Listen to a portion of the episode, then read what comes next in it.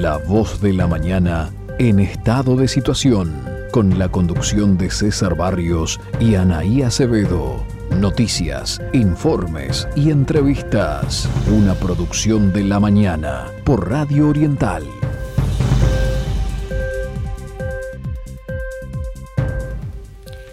la mañana en punto, muy buenos días. Esta es La Voz de la Mañana en estado de situación. 104 años al servicio de las libertades públicas. Comenzando este programa del sábado 10 de julio de 2021. Buenos días, César, ¿cómo estás? Muy buenos días, Anaí. Muy buenos días a la audiencia. Les cuento que en el día de hoy tendremos una jornada soleada con una máxima de 16 grados, que precisamente la temperatura que hay en este momento, aunque por la noche se va a llegar a los 4 grados. Para mañana domingo está previsto una temperatura máxima de 16 grados con una mínima de 9 y lunes, martes, miércoles y jueves atención porque se anuncian lluvias, aunque las temperaturas se mantendrán elevadas. tuvimos unos días lindos. Este, Exactamente. una temperatura muy agradable los pasados días. Y vamos a ir, Ana, y si te parece, a información que tiene que ver con la vacunación. Sí. En la actualidad tenemos 2.352.000 eh, personas vacunadas con una dosis vacunados con una segunda dosis 1.915.000. Por lo tanto, en las próximas horas ya estaremos llegando a los 2 millones de personas vacunadas con dos dosis. A nivel nacional debemos de destacar que con una dosis está vacunada casi el 70% de la población y con dos dosis casi el 60%, ubicándose Uruguay entre los primeros lugares a nivel global en lo que refiere a la vacunación. Además, los casos siguen bajando, ya hay algunos departamentos que entraron en la zona amarilla según el índice de Harvard, así que bueno, esperemos que este, la situación continúe por esa vía, obviamente a seguir cuidándonos y, bueno, y a disfrutar también estos días lindos este fin de semana con una temperatura bastante agradable. Si te parece, César, vamos a hablar de cultura. Adelante. Eh, bueno, en la entrevista, en la entrevista de hoy, te cuento a ti a la audiencia, dice presente Luis Marcelo Pérez, el gestor cultural, periodista, escritor, poeta. Sus obras han sido traducidas a varios idiomas, entre ellos el francés, el portugués y el alemán. Bueno, estuvimos charlando con él sobre su obra, su trayectoria, su opinión también sobre la cultura uruguaya. Esto era lo que nos decía. Estamos en comunicación con Luis Marcelo Pérez, periodista, escritor, poeta, hombre de radio también. ¿Cómo, ¿Cómo inicia tu experiencia en la poesía y en la literatura, Luis? Eh, ¿Qué es lo que más te llamó a volcarte a las letras? Mira, principalmente, en, bueno, en una primera instancia te agradezco la, comunicación, este, este encuentro y un saludo para todos tus oyentes. Te contaba que principalmente eh, el profundo dolor que, me causó la pérdida física de mi padre, la literatura y la música siempre han estado, siempre fueron desde muy pequeños mis, mis columnas salvadoras. Además, te, puedo agregar que, desde siempre en mi casa existió una correspondencia muy afín entre las diferentes artes.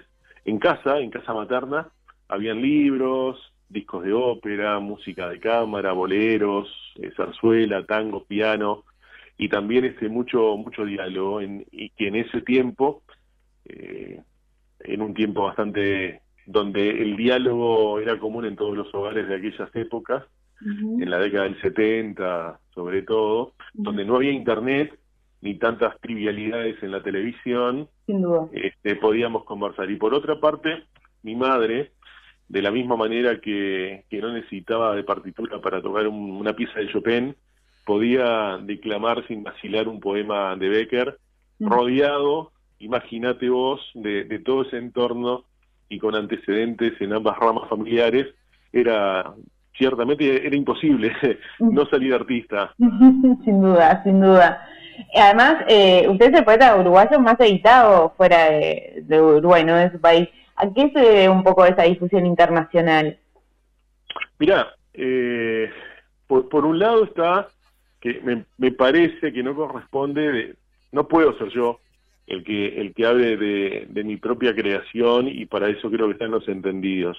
Pero yo simplemente me dedico a escribir y a, presentar lo producido en la dirección que mejor siento que va a, hacer en ese sentido y, y, lo demás es el azar nada casual de estar en el momento justo y en el lugar adecuado.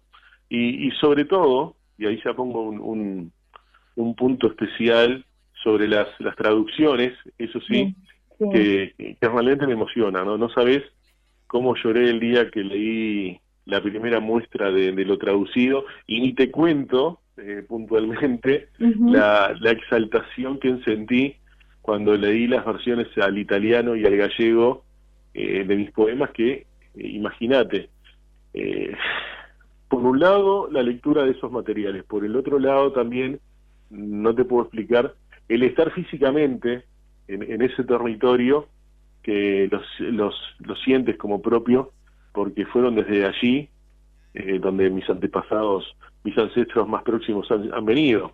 Entonces, es, realmente todo un compromiso que llevas sobre tus hombros y, y, que te ejerce una gran responsabilidad el mostrar tu producción en culturas tan remotas. Lo que te puedo decir, sí, aún hoy, es que me sigue causando sorpresa y eh, justamente mucha sorpresa su admisión. ¿A cuántas lenguas es que, se tradujo su obra? Eh, a ver, si recuerdo bien, Japón, chino, eh, portugués, filipino, eh, italiano, catalán, gallego,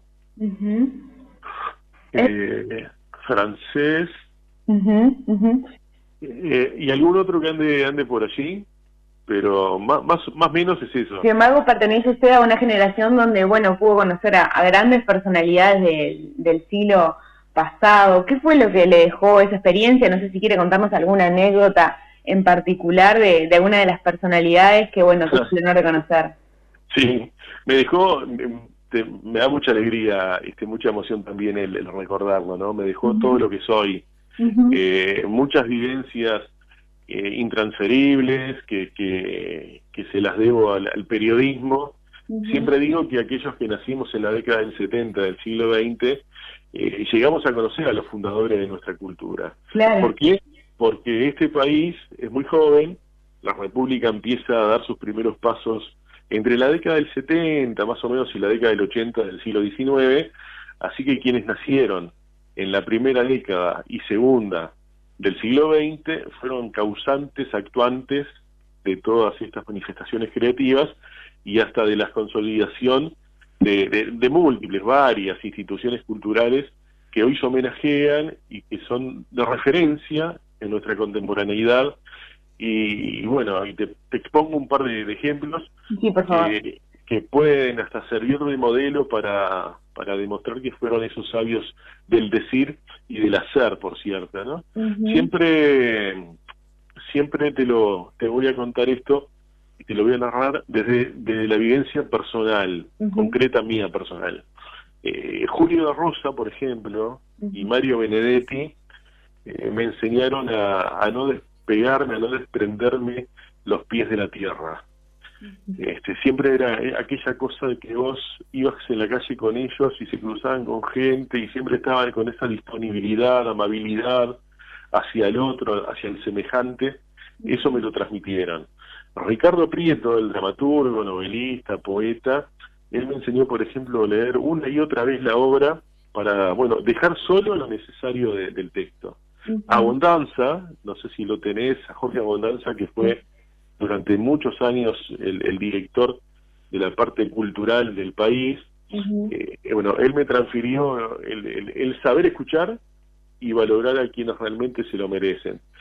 Pero también hay otros, hay otros este, dentro de esta línea, como puede ser el, pintor Espínola Gómez, el antropólogo Eduardo Acosta y Lara, el fotógrafo Alfredo Testoni, el actor y director y también novelista Taco Larreta, el teatrero, el movilizador de mucho, mucho teatro como ha sido Andrés Castillo y bueno, y por supuesto la propia Adela Reta que estamos en estos días celebrando, recordando los 100 años de su nacimiento, ¿no? Así es. Bueno, y, y disculpame, te, quería también contar alguna anécdota, ya que me, da, me estás pidiéndome. Nos encantaría escucharla me cuesta un poco, se me dificulta, pero bueno, vamos a... no, no, adelante, por favor. hacer el esfuerzo. Espero que el editor y, bueno, que nos contemple este tiempo, ¿no?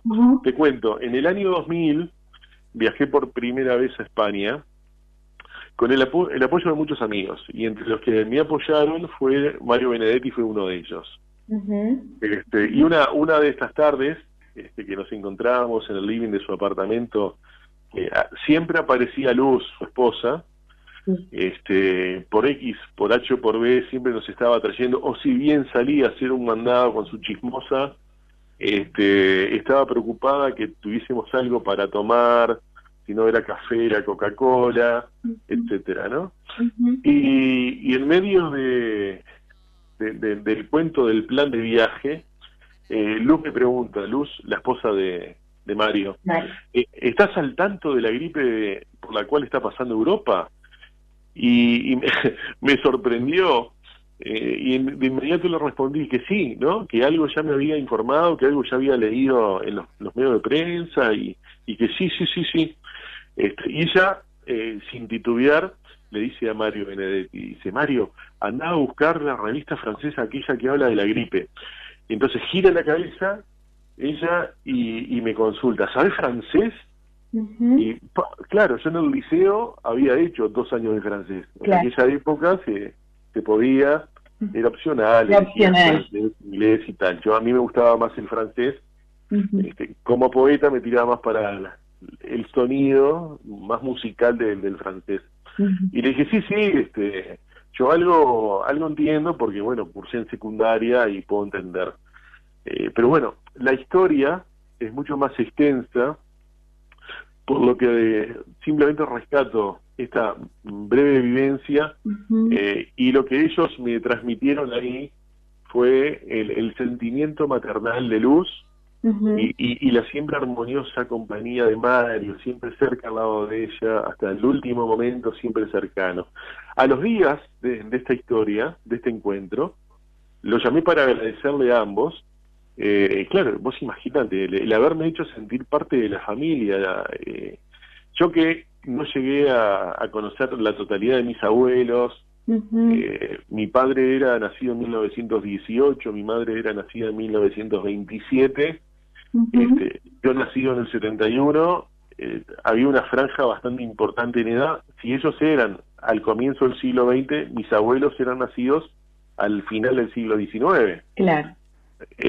sí, sí, sí, sí. Además, este, digo, lo, recuerdo con mucho cariño respecto a lo que es el nivel humano de, de Mario que tenía también, este, y bueno, y todo un cúmulo de, de personas que formaban parte en ese momento de lo que era eh, los eh, generadores de la cultura uruguaya.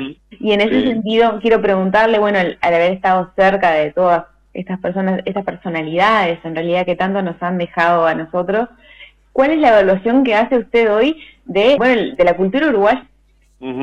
Mira, más allá de la pandemia, porque hay que no olvidarse que estamos en, este tiempo, eh, seguimos sin aumento el, el mismo deterioro social que nos han dejado las últimas décadas la educación y la cultura. Vamos cada vez más hacia la estupidización generalizada. Pareciera que haya entrado con fuego aquello que, que dijo el, expresidente José Mujica eh, cuando expresó que, estudiar, que formarse no, no, no, servía para nada, ¿no? Y abrió una catarata de agravios barbáricos hacia los, los profesionales. Y en aquella época, en aquel momento, nadie se había animado, nadie se animó en su momento a, ponerle freno. En, en cultura no, no, no puede haber homogeneidad. Las semejanzas no, no hacen al arte, no crean seres sensibles, por el contrario, son productos de un atolondramiento de las masas y un atropello de las libertades. Eh, es inaceptable las diferentes propuestas que los canales de televisión abierta ofrecen, eh, pasan del concurso de cocina en sus diferentes particularidades que van desde el asado a los dulces, del desayuno al almuerzo, del concurso a, media mañana, tarde y noche con conductores para todos los gustos. Y, y allí te vas a los juegos de los de los escalones, de la ruleta, del querer ser millonario, este, y yo muchas veces a veces me pregunto, ¿no? Eh, ¿Acaso algún jerarca se ha sentado a negociar con los directivos de los eh, canales privados que usan la concesión pública para que mejoren y desarrollen eh, una más ampliada y variada propuesta? Muchas veces me he preguntado eso. Y también otra de las tantas cosas que me pregunto, porque mucho se habla, por ejemplo, de la televisión argentina, eh, pero son pocos los que se ponen a catalogar la diversidad que ofrecen los diferentes planteos. Eh, uno puede ser, eh, uno puede estacionarse horas en el parking de los subnormales e iniciar un viaje por el más exquisito trabajo documentado sobre la historia, la filosofía, la ciencia, la literatura o la arquitectura.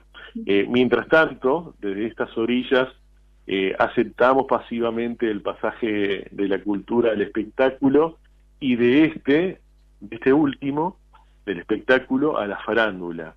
Eh, a veces pareciera que no nos diéramos cuenta que el aceptar la palabra rebaño, tan usada en estos últimos tiempos, estamos aprobando mucho más que una estocada de una aguja.